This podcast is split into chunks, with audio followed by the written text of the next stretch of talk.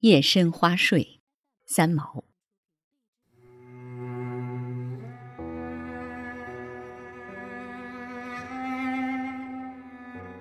我爱一切的花朵，在任何一个千红万紫的花滩上，各色花朵的壮阔交杂，成了都市中最美的点缀。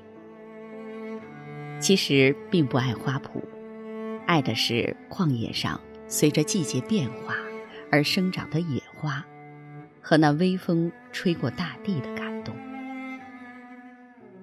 生活在都市里的人，迫不得已。在花市中捧些切花回家。对于离开泥土的鲜花，总觉得对它们产生一种疼惜又抱歉的心理，可还是要买的。这种对花的抱歉和喜悦，总也不能过分去分析它。我买花不喜欢小气派，不买也罢了。如果当日要插花，喜欢一口气把它摆成一种气势。大土瓶子，哗的一下，把房子加添了生命。那种生活情调，可以因为花的进入完全改观。不然，只水瓶中一朵，也有一份清幽。说到清幽，在所有的花朵中，如果是想区别最爱。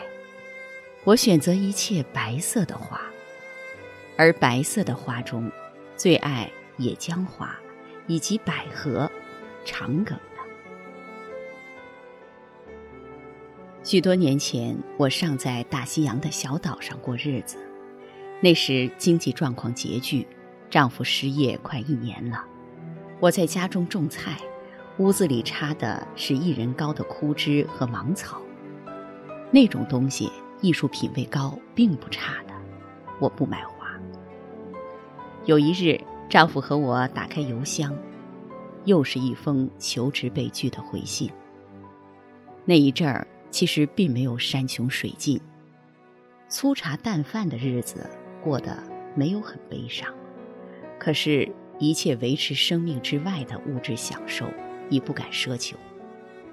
那是一种恐惧。眼看存款一日一日减少，心里怕的失去了安全感。这种情况，只有经历过失业的人才能明白。我们眼里看求职再一次受挫，没有说什么，去了大菜场，买些最便宜的冷冻排骨和矿泉水就出来了。不知怎么一疏忽，丈夫不见了。我站在大街上等，心事重重的。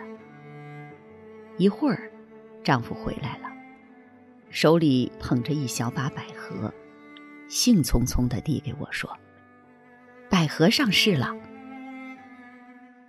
那一霎间，我突然失去了控制，向丈夫大叫起来：“什么时间了？什么经济能力？你有没有分寸？还去买花？”说着，我把那束花“啪”的一下丢在地上。转身就跑，在举步的那一霎间，其实已经后悔了。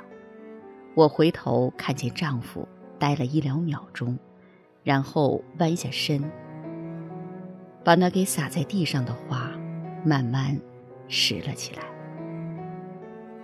我往他奔回去，喊着：“荷西，对不起！”我扑上去抱他，他用手围着我的背。紧了一紧，我们对视，发觉丈夫的眼眶红了。回到家里，把那孤零零的三五朵百合花放在水瓶里，我好像看见了丈夫的苦心。他何尝不想买上一大缸百合，而口袋里的钱不敢挥霍，毕竟就算是一小束吧，也是。他的爱情，那一次是我的潜伏和急躁伤害了他。以后我们没有再提这件事儿。四年以后，我去上丈夫的坟，进了花店。我跟卖花的姑娘说：“这五桶满满的花，我全买下，不要担心价钱。坐在满布鲜花的坟上，我盯住那一大片颜色和黄土，眼睛干干的。以后，凡是百合花上市的季节，我总是站在花摊前发呆。一个清晨，我去了花市，买下了数百朵百合，把那间房子摆满了它们。在那清幽的夜晚。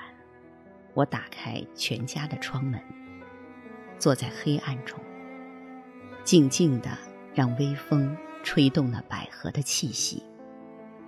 那是丈夫逝去了七年之后，又是百合花的季节了。看见它们，立即看见当年丈夫弯腰去地上拾花的景象，没有泪，而我的胃开始。抽痛起来。